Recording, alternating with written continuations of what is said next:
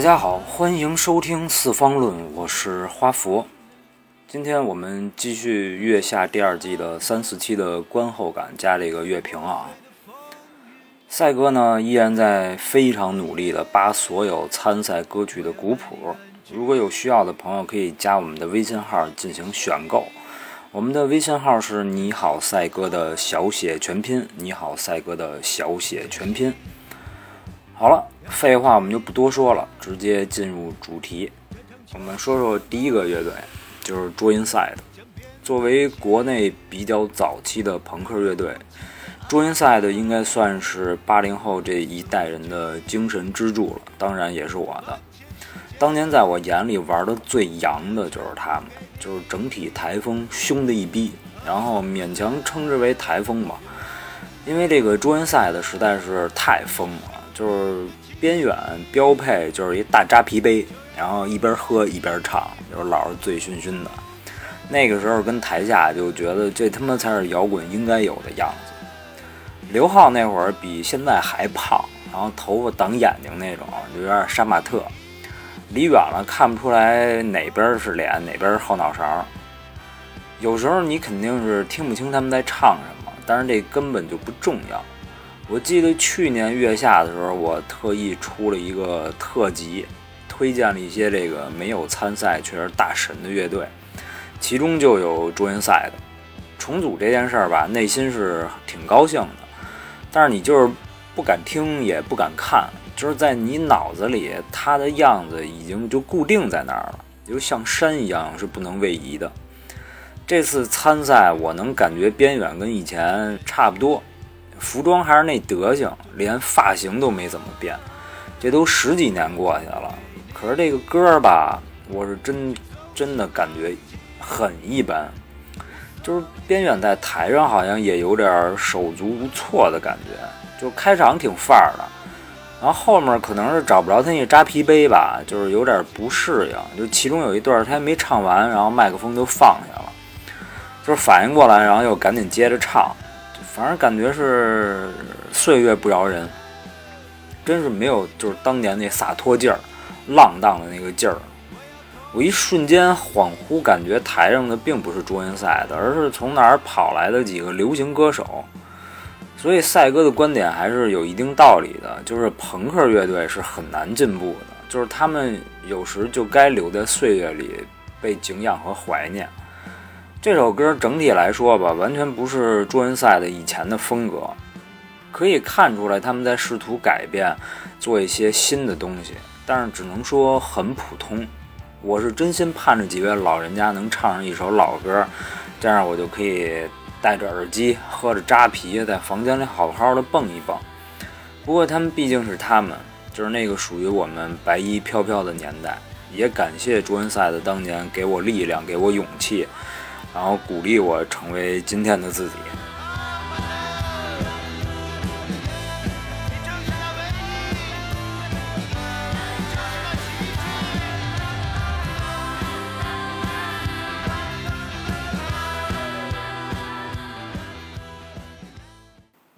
然后我们说说这个大波浪这个乐队，我以前没听过，但是李健这个人大家应该都很熟悉。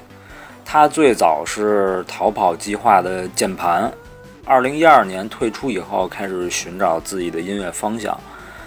大波浪的风格和重塑有点像，都是这个 post punk，就是后朋克，然后有掺杂了新裤子的那个 new way，也就是新浪潮。虽然都是依赖于合成器的乐队，但是相比之下，大波浪在现场，我觉得比重塑多了很多与观众的互动。就是重塑，你感觉他跟台上就不怎么搭理观众的，而且在音乐上也比较容易让观众接受。就是现场应该是比较炸的，我觉得美中不足就是李健这满满的中式英语，就是非常出戏。然后科普一下他当时说的那个双向情感障碍这个病吧，这个就是狂躁症和抑郁症的结合体，就是精力特旺盛，干劲儿十足，然后就老跟打了鸡血似的，但很容易被一些特别细小的事情激怒。反正形容起来就是这人特癫狂，然后严重的时候特别容易这个伤害到别人，就是他他攻击性是非常强的。这个就是李健诉说的自己的这个病。Rustic 这个乐队我是真的得多说几句，就是节目里看着这个乐队挺傻的，李岩也遭到了这个很多乐队的鄙视，但是我是比较支持这乐队的，就是很多人把乐队固化在了这个脑子里，就是都得跟他们边远呀、高虎啊、朴树或者窦唯那种，我操倍儿帅、高冷。又酷，特有性格。其实我觉得这个世界上神神经病最多的就是玩乐队的人，真的是形形色色。李岩我觉得就是典型神经病艺术家的气质。玩好了呢就是个性单纯，玩不好就是傻逼跟神经病。说实话，我觉得李岩就有点双向情感障碍，就是刚才李健那病，就是这种亢奋的表现。就是没嗑药的，我觉得少有，太难得了。而且他还有一特别强大的内心，就是别人说什么都无所谓，这足以支撑他在这个音乐上的道路上这个披荆斩棘。节目采访那段 freestyle 真的他妈绝了！我操，赛哥真的好久没有笑得这么大声开心了。我是真的挺喜欢这乐队的歌的话，就是。挺朋克的，而且是我比较喜欢的那种。你别看他这个就是神经病、怪里怪气，其实乐队人毛病特别多。我就不点名了，就是中国一一挺有名一乐队的一个吉他手，那那就是泰迪，就是逮谁骑谁，认识不认识的都骑。这你要换换成普通人，那那这不就是臭流氓吗？但是因为他是玩乐队的，所以就很多人都会给他找借口，这那的。我觉得其实这样挺不好，所以希望这个 Rustic 可以走得更远一些吧。因为李岩其实现在是有唱片公司和发过专辑的，能不能让乐队长远，还是要看这次比赛能不能让乐队火起来。感觉今年绑架来的人不少。就是朱元赛的，从感官上就是边远陪着刘浩来的，而 Rustic 也仿佛是李凡陪着李岩来走个过场。乐队是个很神奇的东西，人在相处中能激发出很多有意思的东西，所以还是希望这些重组的乐队都能继续下去吧，是吧？走起，与民同乐。城内的雪很少，风依然凛冽。十里长安，灯火依然。走在空空如也的大街。我们现在说说左右这个乐队，赛哥还是比较熟悉的，毕竟毕业于同一所学校——北京现代音乐学院。顺便提一下，新裤子的这个贝斯手赵梦也是我们学校校友。现音和迷笛是全国唯二的两个开设摇滚专业的院校，我们学校叫爵士系，然后什么吉他呀、爵士鼓、萨克斯这些都是有相应专业的。左右当时比我们应该是大一届，那个时候经常可以在学校看一些演出。我们学校就是每周都有这种小范围的演出，应该是星期四。而且雅马哈这个亚洲乐队大赛的一个点儿，当时也在我们学校。左右成军呢不算晚，因为全队儿都是属于这个科班出身，所以不管是唱功还是技术都是非常过硬的，编曲也很精致。左右的风格属于 metal。这次现场还可以看到这个磊哥玩大回环，我操，非常非常帅，太牛逼了，视觉效果是非常的到位。但是很多人会觉得左右还是偏一些流行，这也导致左右在重金属圈里吧一直没那么受欢迎，所以左右是处于一个不上不下的位置。但是怎么说呢？就是一千个沙翁粉就有一千个哈姆雷特，音乐是一个比较见仁见智的事儿。就是左右能走到今天，一定是有自己的市场，并且经得住考验。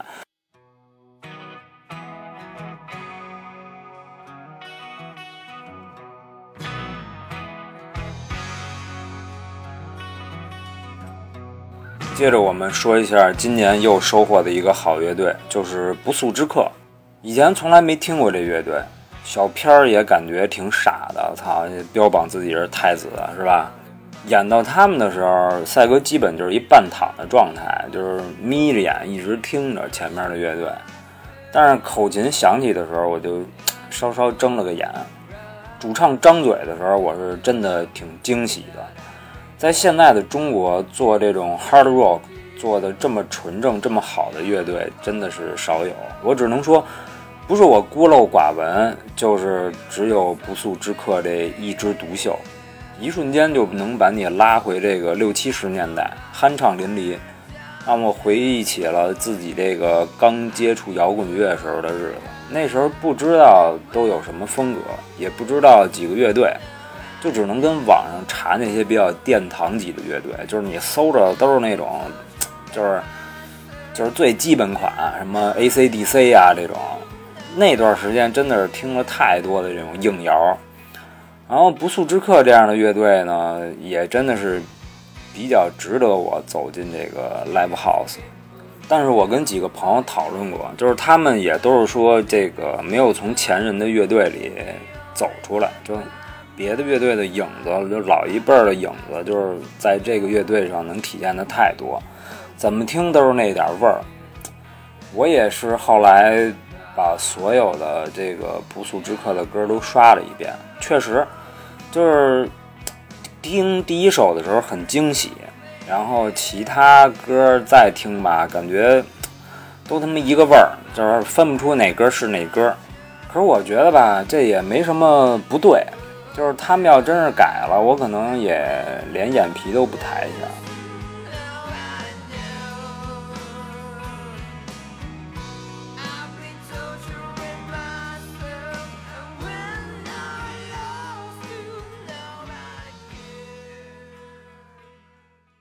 第四期第一个乐队是白日梦症候群。其实我一直觉得白举纲挺尴尬的，主要是因为他一直都说自己是个 rocker，而节目中争论的这个 underground，我觉得并不是不不地下就不摇滚，而是可能这个 underground 乐队吧，一般都会有一些共同的经历和环境影响，使他们的音乐和台风更加的符合摇滚乐的气质。说实话，现在也不是完全没有这个地下土壤，但是这个咱就不争论了。就是再有就是，开始就以乐队起家的这些队儿吧，就是凝聚力会更强。乐队是一个兄弟或家人组成的这么一东西，如果你过于的以一个人为中心点，就会感觉少了乐队的灵魂。白举纲的这个乐队成军六年了，而且里边都是不错的乐手，但是大家都不知道，所以也就说明其实他们压根儿也没什么实战经验，可能也没跑过什么音乐节呀什么这那的。乐队的默契大部分是在现场演出和密集的排练上累积下来的，就是你对比一下后沙、重塑这种老牌儿乐队，你就能明显感觉出来，就是。一个走上去就明显是一整体，另一个就明显感觉是一歌手和后边的乐队伴奏老师。白举纲的音乐在编曲上就不管有多炸啊，就是它都给人一种流行音乐的感觉，就是特别浓重的商业风，并不是说流行就 low，是商业风。虽然这个白举纲已经在他的音乐中加入了这么多的元素，然后就是不是因为有流量而排斥他。一个乐队最重要的是互相尊重。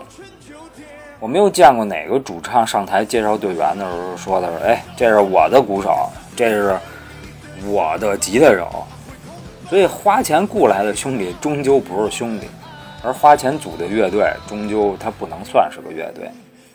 不过最后白举纲的表白就是看似挺 rocker 的，但是在我看也是面子上的挣扎，不说点什么也不行啊。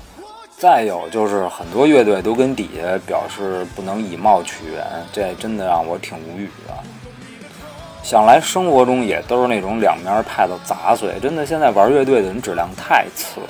这些乐队真的少在台底下叨叨别人了吗？对吧？然后上一期就是 Rustic 那李岩那样，我才觉得真的叫 I don't care。我认为我是传奇就是传奇，不听别人说。所以那些就是骂了人家，然后别人骂别人的时候，他又站出来当这个正义勇士的人，我觉得真的就是又要当婊子，又要立牌坊。遗忘俱乐部，我们来说说这个乐队。主唱刘鑫的声线是很独特的，但是气息还是差了一点儿，总感觉好像有口气儿倒不上来。台风特别棒，看整个演出都感觉是一种享受。人也确实是又漂亮又 A，但是乐队在创作上还是差了点意思，就感觉没什么内容。然后需要着重说的是气质，就是刚才说白举纲少了这个 underground 的感觉，但是大家有没有发现？遗忘俱乐部的票数还是挺高的，这是因为这个乐队有魂儿，明显的感觉就是刘鑫和乐队是一个整体，然后在看的时候不让你出戏，所以大家其实不是对选秀选手有偏见，大家要的应该是态度。再有刘鑫能放弃这个乘风破浪的姐姐来这儿混，也真是挺牛逼的，那边流量都顶翻天了。肯定，我觉得这个月下还是相对于那个算是小众。然后听说他以前也是参加了好多这个七七八八的节目，然后天天回家哭，就是不知道自己到底在做什么。然后最后选择了解约，然后玩乐队。这份初心，我觉得是值得令人尊重的。然后小白应该也是一样，就是白举纲，只是还没有找对方向。然后希望他们都能越来越好吧。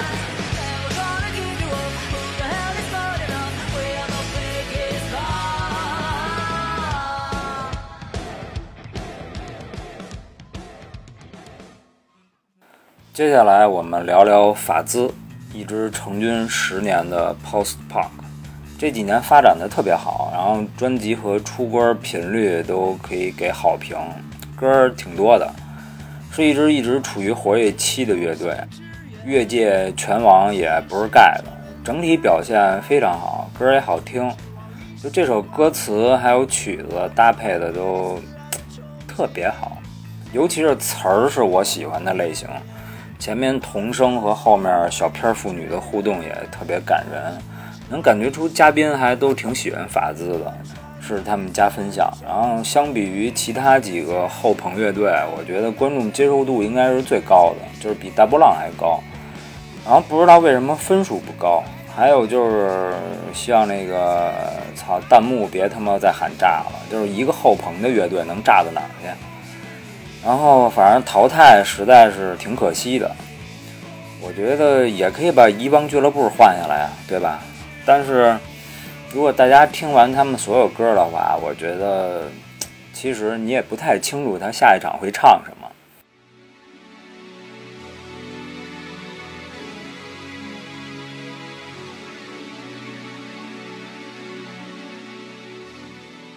达文西这个乐队的风格，我个人是不喜的。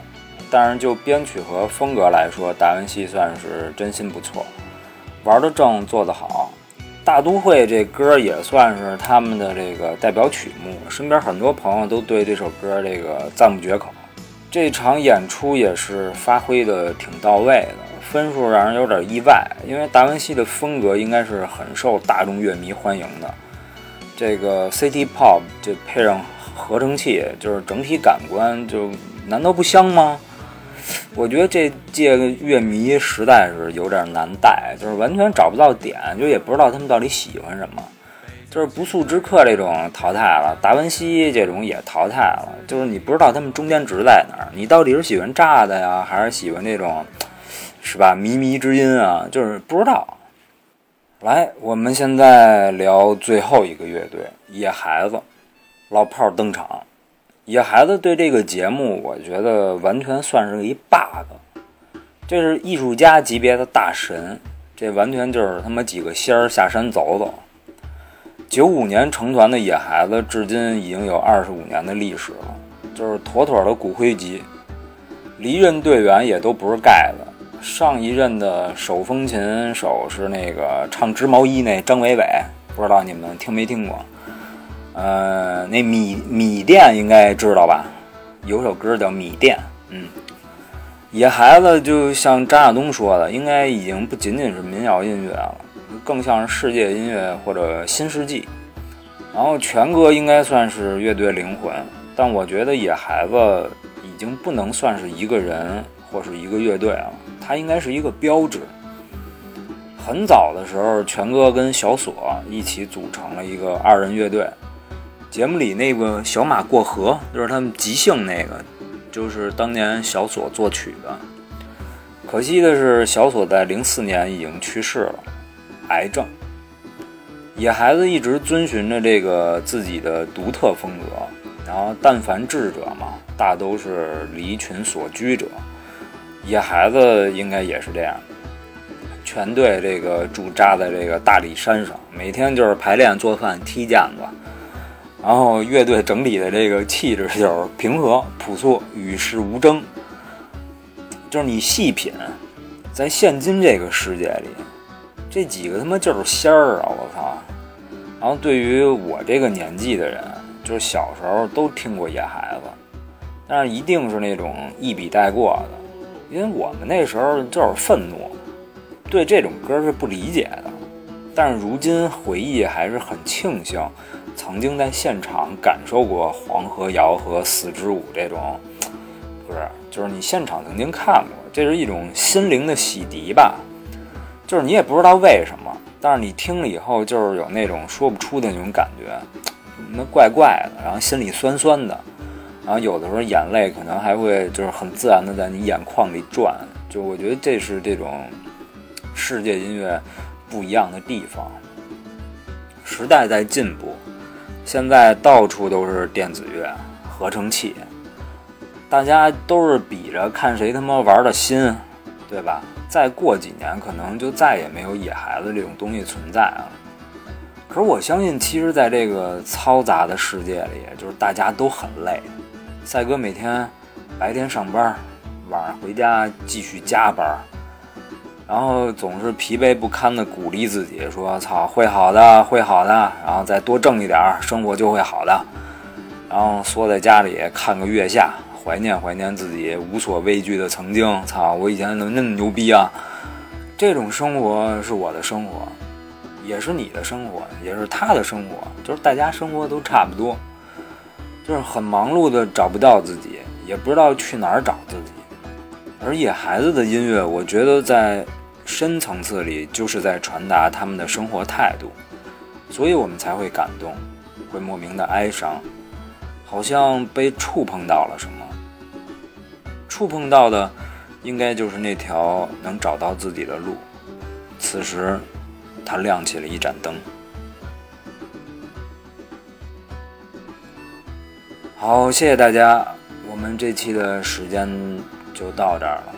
如果喜欢我们节目，可以加我们的微信号“你好赛哥”的小写全拼，“你好赛哥”的小写全拼。